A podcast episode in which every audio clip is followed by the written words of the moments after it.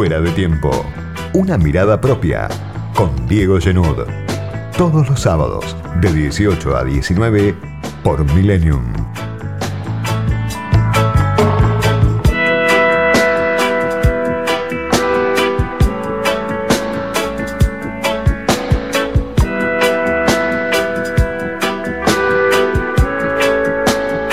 Año larguísimo, interminable, el que acaba de concluir Alberto Fernández, el gobierno del Frente de Todos. La sociedad argentina, en realidad,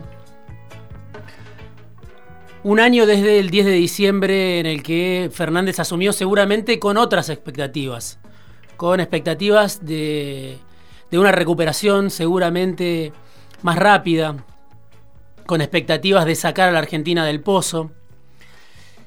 Y cuando llegamos a este primer año de Fernández, ya llegando al fin del 2020, nos encontramos con la cuenta traumática de 40.000 muertos por COVID. Uno de los países, además, Argentina, que más muertes por millón de habitantes tiene. Lo que charlábamos la semana pasada con el escritor Martín Coan en este programa. Una larga travesía y un escenario que fue cambiando de manera radical, porque al principio Argentina estaba entre los que se suponía mejor estaban haciendo las cosas, y llegamos a este fin de año con un número abrumador, impensado seguramente hasta por los más pesimistas, cuando arrancó la cuarentena en marzo pasado, y llegamos anestesiados a leer este número, a contar estas historias, 40.000 personas, hombres y mujeres, niños que murieron por el virus, resignados seguramente por una cuarentena que se hizo larga o por un virus que se demostró más letal de lo que se suponía, que se demostró más duradero de lo que se suponía.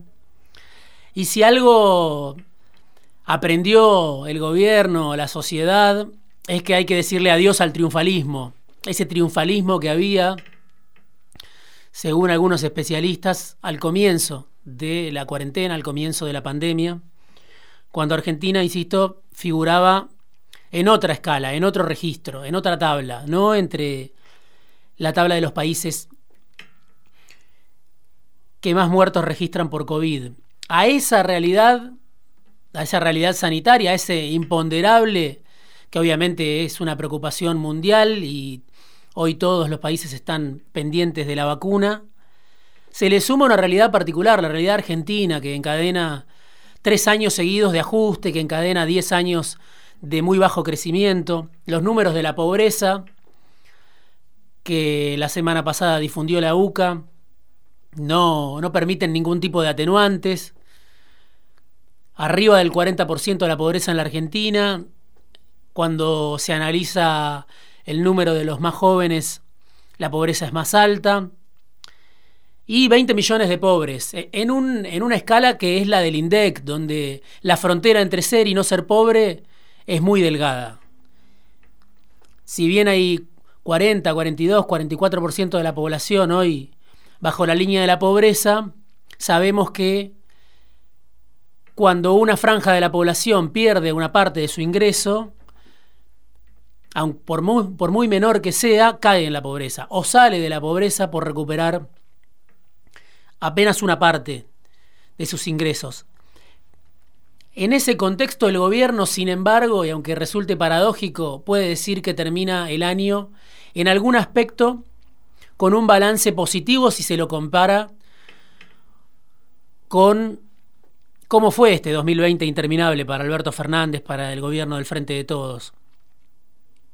Termina mejor porque empieza a plantear en la agenda algunos temas que le interesan. Después de haber naufragado, haber fracasado en el intento, por ejemplo, de expropiar Vicentín, después de haber intentado algunas transformaciones tenues que, que la oposición obturó o que la división en el gobierno impidió. Lo cierto que el gobierno llega con el tardío impuesto a los ricos aprobado después de muchísimos meses, desde abril que se discutía, pero finalmente es ley. Más allá de que la contabilidad creativa de muchos les permitió eludir el pago de impuestos, lo cierto es que el gobierno se propuso algo y finalmente lo logró. También logra la reasignación de partidas en el caso del gobierno de la ciudad, sacarle a la reta lo que le había dado a Macri para darle en gran parte un pasaporte a Axel Kisilov para transcurrir tranquilo este diciembre, que hay que ver todavía cómo termina, y el año que viene sobre todo, y el debate por el aborto legal, otro tema que el gobierno puso en la agenda, distinto a lo que había sucedido con Macri, cuando Macri se abrió a discutir un tema que formaba parte de una agenda social, feminista, opositora, como se la quiera llamar, pero una agenda que lo excedía. En este caso es Fernández el que dice, yo me comprometí con esto, y pone al Congreso a discutir y aprobar el aborto legal. Viene también otro tema que le interesa al gobierno, que es la suspensión de las PASO, presentado como una inquietud de los gobernadores de los distintos partidos, pero que seguro al gobierno nacional también le resulta funcional. Sube la soja en un contexto delicado y siempre preocupante para la Argentina por la falta de dólares. Es un dato que se festeja en el Ministerio de Economía, en la Casa Rosada, en Olivos. Y viene un aumento de tarifas del otro lado del verano, no se sabe bien todavía cuándo. Un verano impredecible además porque no está garantizado el servicio, sobre todo en el conurbano. Si la demanda no cede en el verano y el calor aprieta, puede haber problemas con el servicio. Hay novedades incluso en ese frente empresario, lo conté la semana pasada en una nota que escribí, Manzano, José Luis Manzano, Daniel Vila, que negocian con Marcelo Mindlin para quedarse con Edenor, la distribuidora más grande de la Argentina, la distribuidora de luz más grande de la Argentina, que abastece a 9 millones de familias. En ese pase de manos de Mindlin a Manzano, que todavía está por verse, pero que algunos ya lo dan por hecho, se supone que Mindlin intenta despegar Mindlin, gran beneficiario de la temporada de tarifazos durante el gobierno de Macri, el comprador de la empresa del primo de Macri, Angelo Calcaterra y Exa, no quiere estar, aparentemente, en la lista de beneficiados por el aumento de tarifas que viene.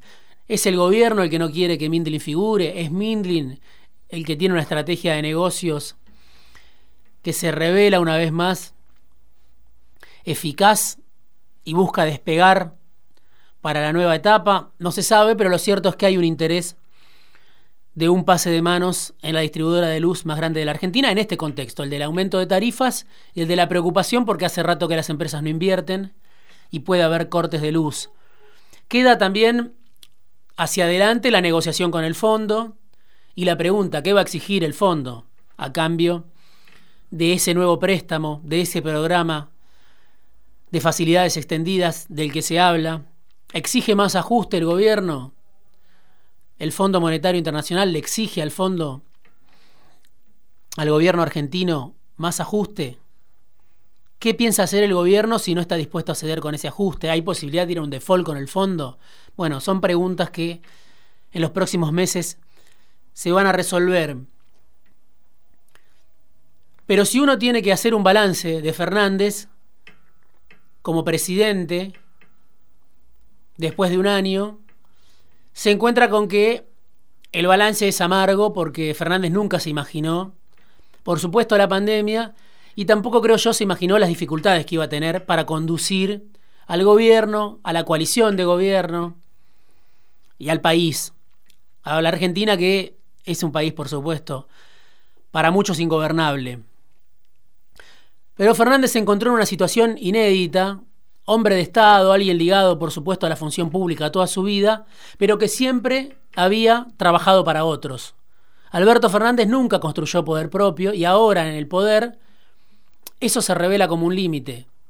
haber trabajado para Dual, haber trabajado para Kirchner, haber trabajado para Massa, haber trabajado para Randazo, haber trabajado para Cristina, nunca para Fernández.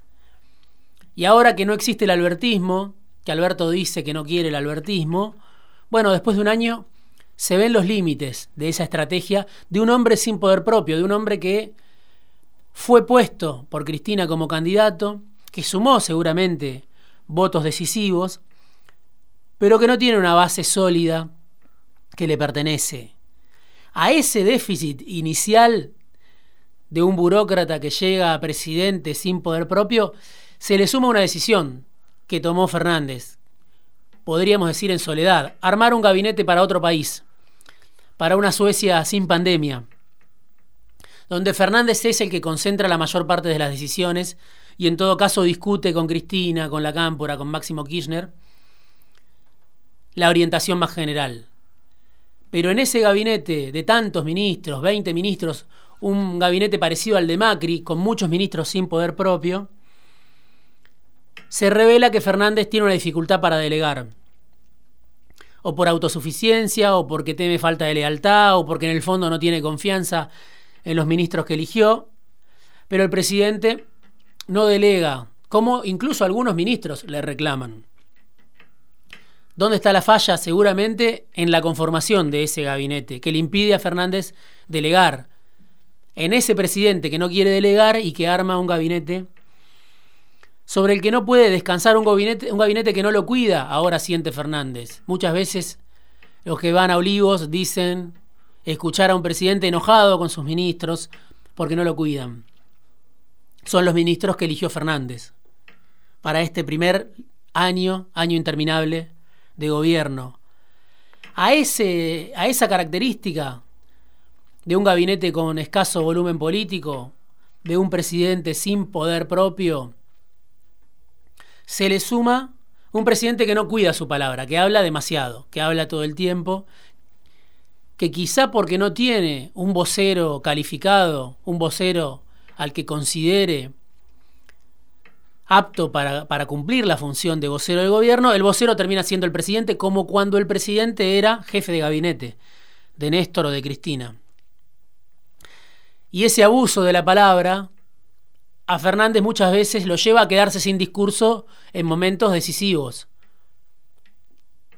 Imagen que va a quedar en la memoria de muchos, sobre todo en el gobierno, el presidente con un megáfono durante el funeral de Diego Maradona un presidente que no alcanza con su palabra a orientar ni a la mayoría del gobierno, ni a la mayoría de la sociedad, ni a los que en una situación como esa de desborde estaban frente a la Casa Rosada.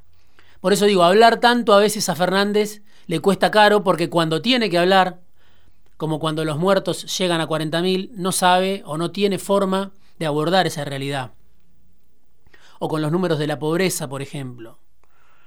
Y entonces Fernández tiene hoy como activo principal, como misión principal, por lo menos eso es lo que parece, conducir al frente de todos, no resignar el valor de la unidad, defender lo que en la Casa Rosada en Olivo llaman el todismo, el frente de todos, preservar esa unidad.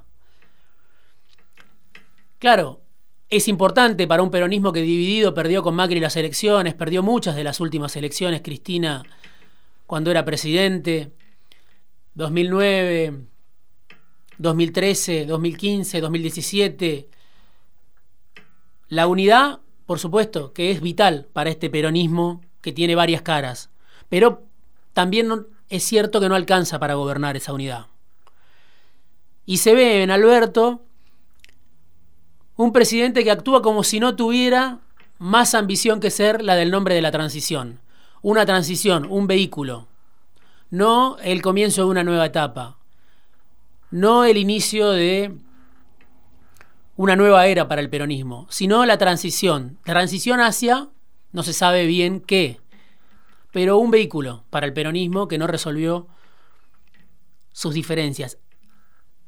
Ese fue Fernández por lo menos en este primer año, de la deuda, de la pesada herencia, de la pandemia, de los límites propios, de los errores. Cada uno puede resumirlo como prefiera. Pero en este primer año tan difícil, Fernández fue un presidente de transición, que no tiene horizonte. Por eso me parece que se trata de un presidente en formación. Inicia ahora su segundo año Fernández, de cara al año electoral, un año difícil porque el fondo presiona por ajuste y el ajuste con el año electoral nunca se llevaron bien en la Argentina. Si no hay que preguntarle a Macri cómo le fue con la religión del déficit cero. El presidente tiene que decidir este año si sigue con los funcionarios que no funcionan, según la taxonomía de Cristina, si sigue con los funcionarios que no lo cuidan, según lo que él mismo a veces dice en momentos de enojo, o si cambia por un esquema distinto con mayor volumen político, con menos ministros, con ministros con peso propio, peso específico. ¿Puede Fernández seguir adelante con este esquema que armó? Este esquema para una Suecia sin pandemia? ¿Tiene con qué? Fernández lo piensa, eso es seguro. Fernández duda.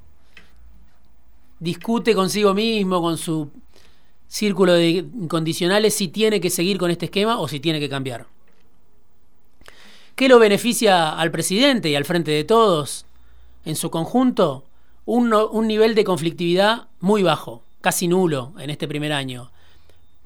Primero porque recién arrancaba el gobierno, después por la pandemia, por la cuarentena, porque la mayor parte de los gremios y los movimientos sociales están alineados al gobierno. Pero lo cierto es que el nivel de conflictividad fue cero en este año, o muy bajo en este año, donde los salarios, los ingresos de los especificados volvieron a perder con la inflación por tercer año consecutivo, la economía no pudo ser encendida, y eso, se quiera o no, guste o no, beneficia a Fernández. La paciencia social, que en su momento benefició a Macri, ahora beneficia a Fernández. La ilusión de los votantes del Frente de Todos que dicen hay que esperar porque el año que viene habrá una recuperación. A ese presidente en formación que tiene que decidir cómo seguir, se le suma una orientación en disputa. Una orientación en disputa, un rumbo económico en disputa, una estrategia de poder en disputa? Primero dentro del frente de todos, donde hay diferencias que no se ocultan. Diferencias en la justicia, diferencias con el sistema previsional, diferencias en cuanto a la relación con el fondo, en cuanto a la relación con el poder económico. Diferencias dentro de la coalición de gobierno entre los que buscan ir a un consenso desde la debilidad, un consenso que está colmado de limitaciones para el gobierno, porque es un consenso en un escenario que no armó el gobierno, en un escenario que lo preexiste y que no lo pudo modificar el gobierno prácticamente en este año. Entre ellos, sectores que quieren ir al consenso desde la debilidad y los sectores que quieren avanzar con reformas estructurales, como había dicho Fernández en el inicio de la pandemia, y ven que ir a un conflicto, ir en busca de reformas estructurales es la única forma que tiene el gobierno, el peronismo de gobierno, de adueñarse de la escena. A esas disputas sin saldar se le suman otra disputa, que es la disputa más grande del conflicto nacional, distributivo, político, de ese empate hegemónico que persiste en un gobierno, en el marco de un gobierno que tiene la contradicción adentro, donde hay sectores del gobierno que piensan como la oposición. La disputa es interna y es externa. Es con los factores de poder, es con el frente social empresario muy parado de manos que tiene Fernández, que muchas veces le dijo esto no. Donde las palomas están en extinción, porque el propio Fernández le tuvo que sacar a la reta a su amigo Horacio para darle a Kisilov, y la oposición se unifica detrás de Macri, detrás de Bullrich, con un Larreta que tiende a ser más opositor obligado. Y a esa disputa interna dentro del Frente de Todos con la gran oposición se le suma la discusión con el Fondo Monetario. Vital para el gobierno, actor central de la política argentina, no reconocido como actor central quizá por el gobierno, pero decisivo para pensar la Argentina que viene. El fondo se queda, no se va. aunque sus funcionarios vayan y vengan desde Washington, están sentados en el lugar donde se toman las decisiones en la Argentina. Un acreedor privilegiado que reclama una deuda monumental que contrajo Macri en tiempo récord, que es auditor del gobierno y que pasó rápidamente de ser socio de Macri a ser socio de Fernández. Socio de Macri en el endeudamiento, socio de Macri en esa campaña que costó tan cara, la campaña de Macri, y socio de Fernández, de Guzmán en la, discusión con los bonistas, que terminó hace muy poco, que se llevó gran parte del primer año del Frente de Todos. Muchos en el gobierno dicen, el fondo se lavó la cara en tiempo récord. Y ahora presiona fuera de escena por la suya, viene a buscar que le paguen lo que le deben. Por eso, cuando uno mira el balance de este año intensísimo, desgastante, para toda la sociedad primero, para la que vive con un ingreso muy ajustado, para la que tiene dificultades para llegar a fin de mes, para la que perdió el empleo, para la que cayó en la pobreza, para el que tuvo que cerrar una pyme, un año de lo más estresante para la mayor parte de, la sociedad argentina, Fernández termina también desgastado, con un gabinete desgastado, y tiene pendiente una materia, la de completar su formación como presidente. Puede cambiar ministro, puede sumar volumen político, lo que decía, puede concentrar las decisiones, puede cambiar el mismo, quizá, Fernández.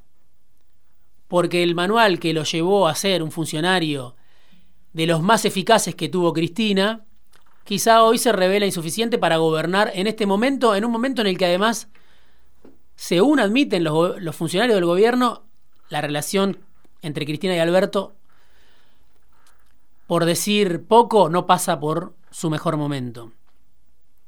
Entonces Fernández tiene que completar su formación en el año que viene, le queda pendiente esa materia, formación como presidente, él lo sabe, me parece, y tiene que resolver al mismo tiempo esa disputa en tres planos, tres escenarios a la vez, dentro del frente de todos, con Massa, con la Cámpora, con Cristina, con los gobernadores, con los intendentes, con los movimientos sociales, resolver esa disputa, definir una orientación, hacia dónde sale el frente de todos en el año electoral, hacia dónde pretende ir, cómo pretende ser recordado, puede salir del espiral del ajuste, del loop de la recesión, de la caída de reservas, puede salir de, esa debilidad, de esa inestabilidad que lo gobernó durante este año?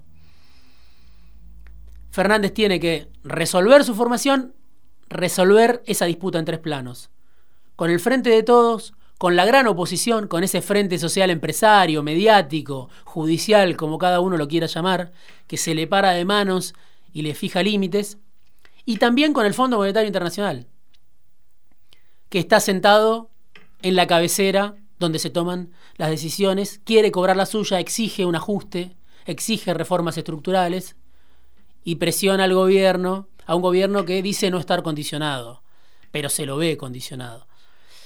Si Fernández resuelve lo primero, quizás su formación como presidente, su orientación como presidente, si resuelve con quién va a ir a la batalla del año electoral, tal vez empiece también a resolver lo segundo, esa gran disputa en tres planos que todavía no está saldada.